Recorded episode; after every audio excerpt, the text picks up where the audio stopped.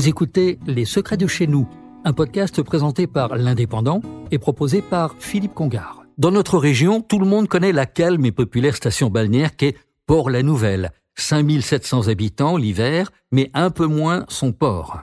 2 millions de tonnes de produits pétroliers raffinés, de liquides industriels, agroalimentaires passent chaque année par Port-la-Nouvelle.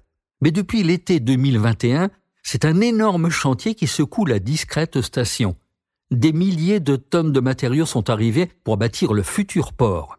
Ces deux digues seront renforcées et agrandies, ainsi que les quais et les plateformes de stockage. La profondeur des bassins passera de 8 mètres 60 à 16 mètres de hauteur, permettant d'accueillir des navires deux fois plus gros. 10 millions de tonnes de sable et de vases seront extraits contre 2 millions actuellement. La région Occitanie encourage fermement ce projet qui créera de nombreux emplois dont pour la Nouvelle a tant besoin. Des éoliennes alimenteront une unité d'hydrogène vert.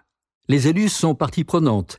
La région, le département de l'Aude et l'agglo du Grand Narbonne ont ouvert leur portefeuille.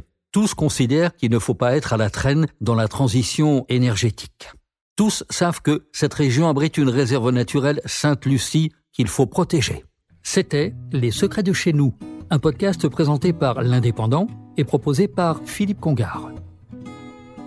Retrouvez cette émission et toutes nos productions sur Radio Indep et en podcast sur l'indépendant.fr, nos réseaux sociaux et votre plateforme de streaming favorite.